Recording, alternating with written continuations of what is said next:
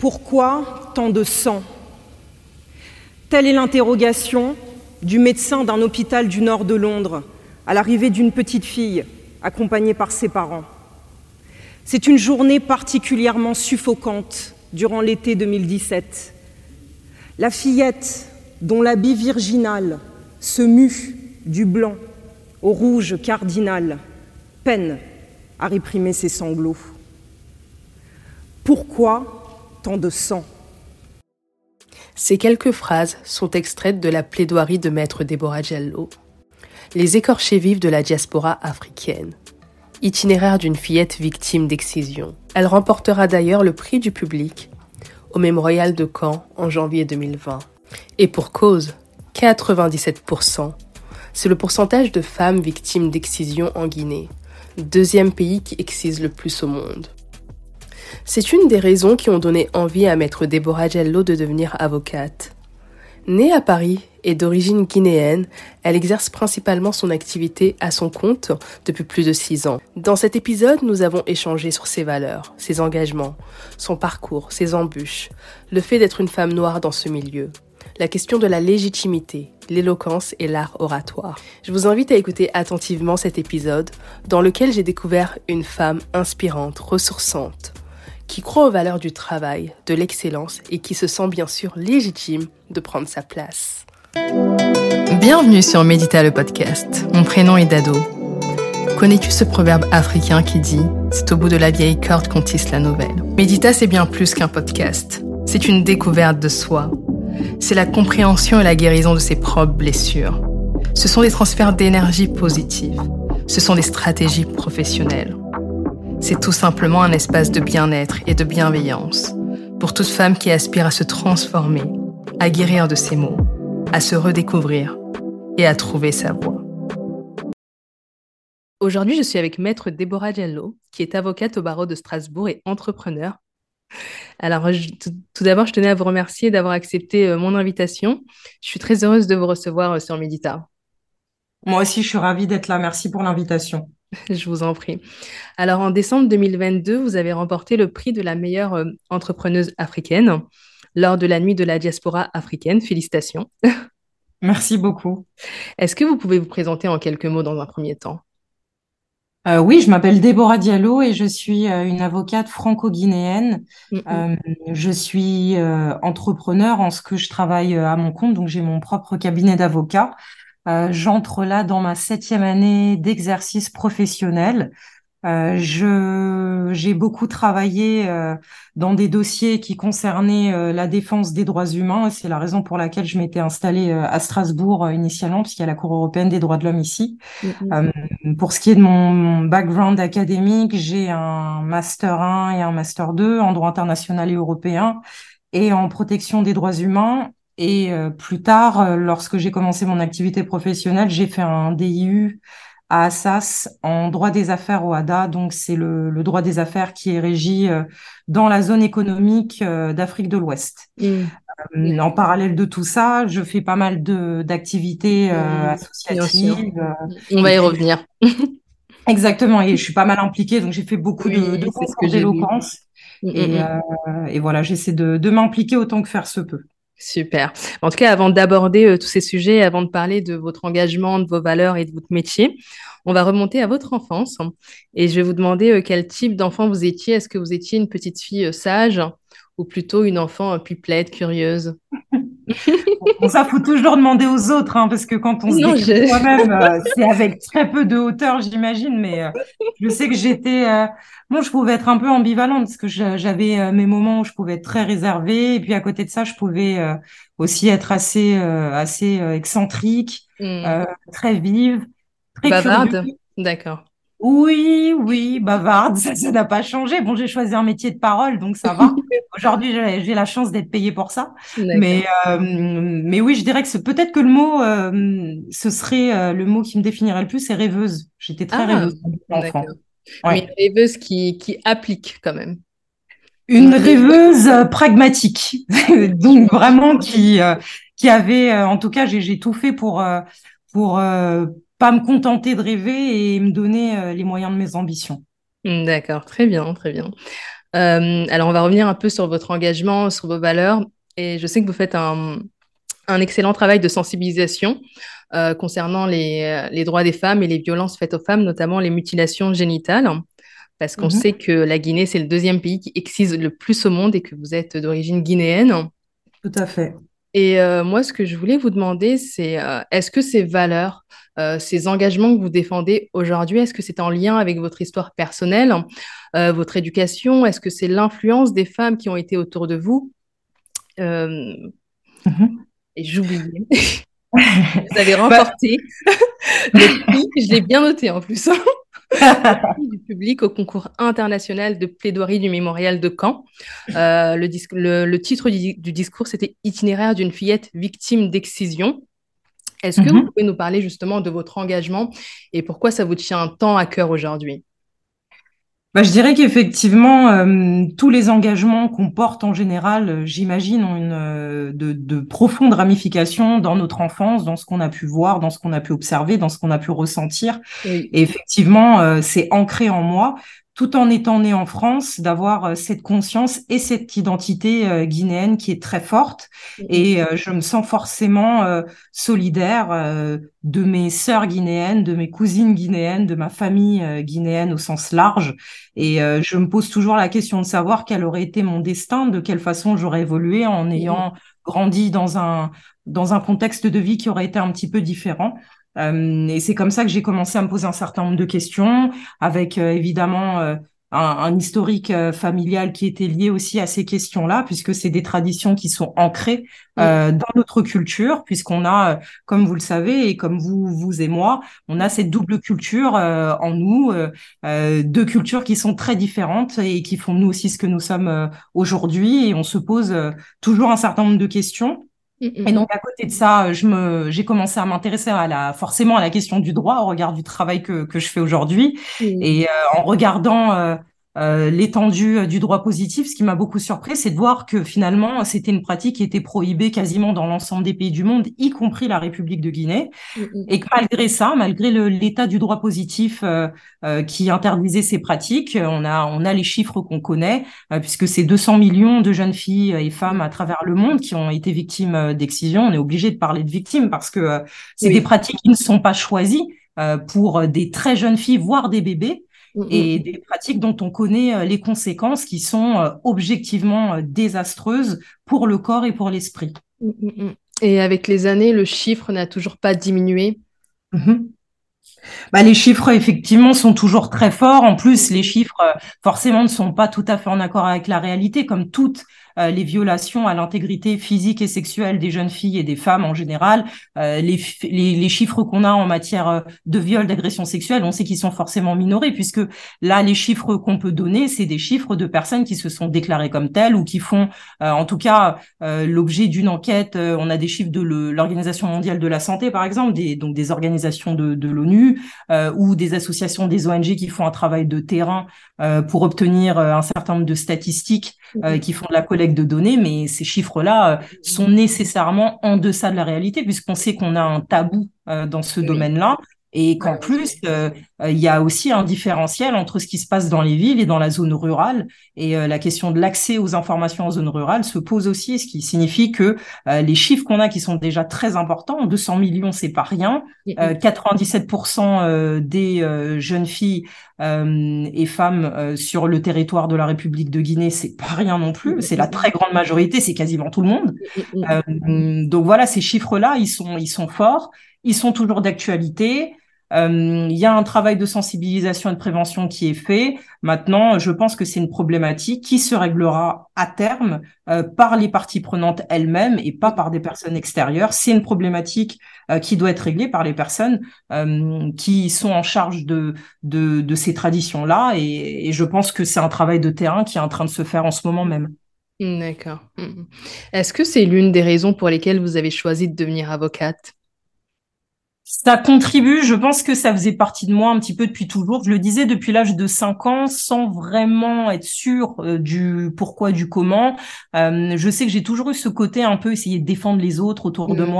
Moi, essayer d'intervenir, de m'interposer, ça, ça, ça a toujours fait partie de moi. Je pense que j'ai été influencée comme bon nombre de confrères par euh, un certain nombre de, de séries américaines que j'ai pu voir lorsque j'étais enfant. Alors du coup, c'est pas Suits, hein, parce que quand j'étais petite, c'était autre chose. C'était plutôt Perry Mason, donc là, c'est très vieux. Euh, mais j'aimais l'idée, voilà, d'une personne qui s'interpose. Euh, et qui voilà j'avais cette idée de l'avocat justicier moi. J'avais vraiment ça en tête euh, l'avocat qui défend les autres qui s'exprime bien qui est éloquent qui est charismatique. Et, euh, et ça représentait ça pour moi ce métier. C'était une façon d'utiliser sa voix comme une arme. Mmh, d'accord. Est-ce que vous, vous avez toujours eu cette confiance, cette éloquence, cette assurance en vous? Ou est-ce que c'est quelque chose que vous avez euh, dû ou pu travailler avec le temps? Ah, je l'ai clairement travaillé avec le temps et je pense que je le travaille encore. Au niveau de, de votre élocution, de l'intonation, euh, c'est quelque chose que vous avez vraiment travaillé parce que lorsqu'on vous entend, euh, on sent qu'il y a vraiment une aisance dans votre oralité. Et moi, en tant que podcasteuse, je, je me dis que c'est quelque chose que j'aimerais encore plus travailler dans le temps. Et euh, quelles sont vos méthodes, vos techniques? Bah, je dirais que voilà, c'est du travail au quotidien. Je pense que voilà, c'est un travail de de, de diction, c'est un travail de respiration, euh, essayer de pas trop manger les mots. Il faut se nourrir aussi avec de la lecture. Je pense que là, on m'a appris à lire très tôt. Euh, j'avais quatre ans quand ma mère, euh, je me revois en train de lire. Euh, c'était un livre qui s'appelait Mamadou et Binetta. Je pense que vous devez connaître. ça appris à lire avec ça. Et, et vraiment, je pense que c'est l'amour de des mots euh, ça, ça contribue à avoir une, une aisance à l'oral. Maintenant, euh, j'étais assez timide quand j'étais petite et euh, je sais que j'avais souvent la boule au ventre avant de m'exprimer, mais c'est un travail du quotidien. J'ai pris des cours de théâtre et puis petit à petit, plus on se jette à l'eau, Mm, mm. plus euh, l'exercice devient aisé. Et je pense qu'on peut vraiment s'entraîner dans la vie de tous les jours, euh, euh ne serait-ce que pour faire une réclamation auprès de son opérateur téléphonique. Mais euh, c'est vraiment tous les terrains sont bons. Hein. C'est pas que des, des grands combats. parfois, c'est des, des, des, petits combats à son niveau pour essayer de convaincre, pour essayer de faire comprendre son point de vue. Et, et à mon sens, il faut aussi désacraliser parfois la parole en se disant que finalement, tout le monde est capable d'être éloquent s'il le souhaite. Mmh, mmh, mmh, tout à fait, tout à fait. Euh, pour revenir un peu sur vos débuts dans votre carrière, est-ce que ça a été difficile de vous lancer? Parce que je sais que sur euh, l'une de vos publications sur Instagram, parce que moi j'aime bien lire un peu les légendes, euh, alors vous écrivez Un commencement, la poche vide mais le cœur battant. Quand on me disait que tout cela n'était pas pour moi, je n'ai jamais douté que mon seul juge serait le temps. Est-ce que vous pouvez nous raconter un peu? J'allais dire que c'est très beau, mais du coup, c'est de moi, donc je vais pas être trop arrogante non plus. Hein, on va rester humble. Euh, j'adore les rimes depuis petite, j'ai toujours aimé donc euh, ça me surprend pas du tout. Mais euh, oui, très clairement, ça a été, bah, comme vous vous en doutez, jeune femme dites issues de l'immigration, etc., etc. Donc là, j'avais vraiment toute la panoplie pour moi. Euh, et je sais que j'ai jamais ressenti euh, un encouragement ou ne serait-ce qu'une valorisation de la part de l'extérieur. Hmm. Euh, et quand vous dites l'extérieur, vous parlez de qui? De votre entourage, de votre famille, peut-être de vos professeurs? Alors pour moi, la famille, c'est l'intérieur. C'est ceux, c'est mon entourage, ils font partie de moi, donc c'est l'intérieur. Et d'ailleurs, euh, on réussit avec eux dans tous les cas. Mais euh, quand je dis l'extérieur, c'est quand on est confronté au monde, quand on est enfant, euh, qu'on nous demande souvent qu'est-ce que tu veux faire quand tu seras grande? Ça peut être des personnes dans la rue. Euh, une fois, je m'arrêtais, je me rappelle quand j'habitais quartier Paris 6e, je passais devant Maison Boss, qui est une maison de couture où il y a les robes d'avocats qui sont exposées. J'étais toute petite et je me disais un jour je serai avocate. J'arrêtais pas de le dire. Et puis il y a un, un, monsieur âgé qui est passé à côté et qui a dit, il m'a dit alors vous épouserez un avocat? J'ai dit non, c'est moi qui vais le devenir. Et bon, euh, alors il n'a pas fait une crise cardiaque, euh, il va bien, je tiens à dire, enfin à l'époque en tout cas. Mais euh, mais vraiment c'est c'est vraiment l'idée, voilà que j'avais toujours le sentiment qu'on trouvait ça étrange euh, que j'ai de l'ambition et que je veuille embrasser cette carrière-là en particulier. Je pense que ça représente quelque chose dans l'univers euh, euh collectif et je peux le comprendre. C'est un, un, grand métier, c'est un beau métier, mais euh, à mon sens, on peut faire ce qu'on veut si on s'en donne les moyens et, et, la preuve, parce que pour le coup, je pars de très très très loin et, et j'ai vraiment fait les choses par étapes en partant de zéro, quoi. Mmh, mmh, mmh, bien sûr. Est-ce que du coup, est-ce que c'est difficile d'être une femme noire, jeune? belle, engagée avocate Bon, belle, c'est subjectif. Hein. mais, euh, mais, en tout cas, euh, bah, alors oui et non, parce que alors d'un côté, on sait, on sait, nous, on Ça se peut sait. être un atout aussi, parce que vous faites la différence. Hum, je pense pas que ce soit un atout euh, dans la vie professionnelle, pour Mm. être franche. Je pense pas que ce soit un atout, euh, bien au contraire, euh, parce que quand on veut travailler euh, et qu'on veut être reconnu pour son travail, euh, d'une certaine façon, on veut raser les murs et on veut se faire distinguer que pour la qualité de notre travail et pas pour autre chose. Donc je pense qu'au contraire, euh, je, je, j'essaie justement de de limiter. Bon, je je suis pas un, ma- un mannequin de Victoria's Secret, mais euh, en tout cas, je, je j'essaie d'être le plus neutre possible dans la vie professionnelle. Vraiment, j'ai deux vies. Je considère que quand je suis en dehors et quand je suis dedans, c'est pas la même chose. Après, voilà, comme dit, euh, bien sûr, on se sait, euh, on sait les difficultés euh, auxquelles on est confronté au quotidien, euh, parce que euh, on vit euh, en France dans un pays où il y a voilà ce, cette euh, cette double culture constante pour nous euh, où il y a ouverture d'un côté et parfois fermeture de l'autre et ce plafond de verre qui existe qui est une réalité de fait là je disais encore euh, euh, une documentation qui indiquait que euh, le gouvernement voulait mettre en place les, la pratique du testing parce que les personnes qui ont des noms de famille à consonance étrangère ont moins de chances d'être contactées pour un emploi, euh, etc., etc. Je me dis 2023, c'est terrible d'entendre encore ça.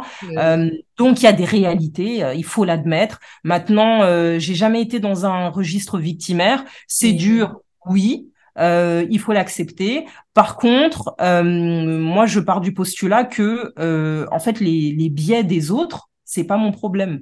Euh, moi, je ferai ce que j'ai à faire, et d'ailleurs, je l'ai fait, et je j'entends continuer de le faire euh, si si j'ai l'opportunité encore de le faire d'ailleurs. Euh, mais je pars du postulat que j'ai pas, euh, je cherche pas d'excuses quelconques. Euh, la route est plus difficile, mais la victoire est plus belle. Mm, Bien sûr. Donc vous avez plutôt, vous vous sentez plutôt légitime. Oui, je me sens légitime, évidemment. C'est pas, c'est pas les personnes autour de moi euh, qui sont euh, en capacité de déterminer euh, ni ma valeur ni ma légitimité. Moi, en ce qui me concerne, je suis croyante. Là, je fais un, un petit, euh, un petit pas euh, plus personnel, mais euh, pour moi, il y a qu'une seule personne qui peut me juger. Mm, D'accord, je comprends. Mm, mm. Et aujourd'hui, qu'est-ce que vous diriez justement aux femmes qui, manquent de confiance en elles, aux femmes qui ont du mal à prendre leur place et qui ne se sentent pas légitimes? Bah, je leur dirais qu'elles devraient avoir confiance en elles, que ça devrait être inhérent à leur euh, à leur personne, parce que on le sait, finalement, le manque de confiance qu'on a depuis l'enfance et on l'a tout eu, euh, moi y compris, depuis la petite enfance, c'est le fruit d'une construction sociétale, patriarcale, familiale, etc., où euh, on veut nous donner une place secondaire dans la société, où on veut nous faire passer pour des citoyennes de seconde zone, alors même que finalement, euh, une femme, si elle se pose et qu'elle réfléchit à tout ce qu'elle est capable d'accomplir en une seule journée, à tout point de vue, que ce soit familial, professionnel, euh, d'avoir toujours cette charge mentale permanente, je me dis que finalement, euh, si des personnes sur cette planète devraient avoir confiance en elles, c'est bien les femmes. C'est bien nous. Je suis d'accord. Très bien. Est-ce que aujourd'hui, vous considérez que vous avez réalisé vo- votre why? Mon why, mon pourquoi? Oui. Euh, je considère que j'ai, alors oui, pour la partie, euh, je pense que j'ai réalisé mon rêve d'enfant, j'ai réalisé une vocation, euh, ma vie a du sens à l'heure actuelle, c'est-à-dire que je fais un métier euh, que j'ai choisi, que j'aime, où je peux aider des gens, où je peux voir des changements significatifs euh, dans la vie de personnes qui me font confiance, où en plus je peux en vivre, parce que ça c'est aussi important, l'indépendance économique. Mais à côté de ça, je considère aussi euh, que la vie, c'est une construction permanente, c'est un renouvellement permanent. Et donc, je ne veux pas me dire que j'ai complètement accompli mon why, mon pourquoi, euh, parce que sinon, je n'aurais plus rien à faire ici. Et, euh, et voilà, je prends rien pour acquis. Euh, je pense que tout est à faire, tout est à construire et tout se transforme. Mm. C'est un long chemin. C'est un long chemin vers la liberté, comme dirait Nelson Mandela. Mm, mm, mm. Tout à fait. Et aujourd'hui, euh, qu'est-ce que vous avez envie de transmettre de votre éducation euh, franco-guinéenne? Bah, je dirais que c'est beaucoup de valeurs. Euh, la plus importante à mes yeux, c'est l'intégrité et la droiture. Et je pense que c'est, euh, ça devient difficile dans, dans les sociétés capitalistes où on vit aujourd'hui, dans des sociétés qui se veulent de plus en plus individualistes aussi. Euh, donc, je pense qu'il faut garder ces valeurs humaines qu'on a nous. Euh, dans, pour ma culture, en tout cas pour la partie guinéenne, je sais que nous, on a ce côté euh, généreux, à l'égard des autres, penser à l'autre, penser à sa famille, s'entraider, une solidarité qui est importante. pour ma culture française aussi, j'ai appris beaucoup, je pense, en termes de rigueur, en termes de discipline dans certains domaines. Et je pense que ce, ce cumul des deux, euh, ça m'a beaucoup aidé. Euh, voilà, toute la culture qu'on a de part et d'autre. Euh, je pense que c'est extrêmement important et je pense que c'est notre force. Et j'ai la chance d'avoir eu l'éducation que j'ai reçue aujourd'hui qui me permet d'accomplir tout ce que j'accomplis. D'accord, super. en tout cas, merci beaucoup. Merci à vous. Merci d'avoir accepté mon invitation. C'était avec plaisir.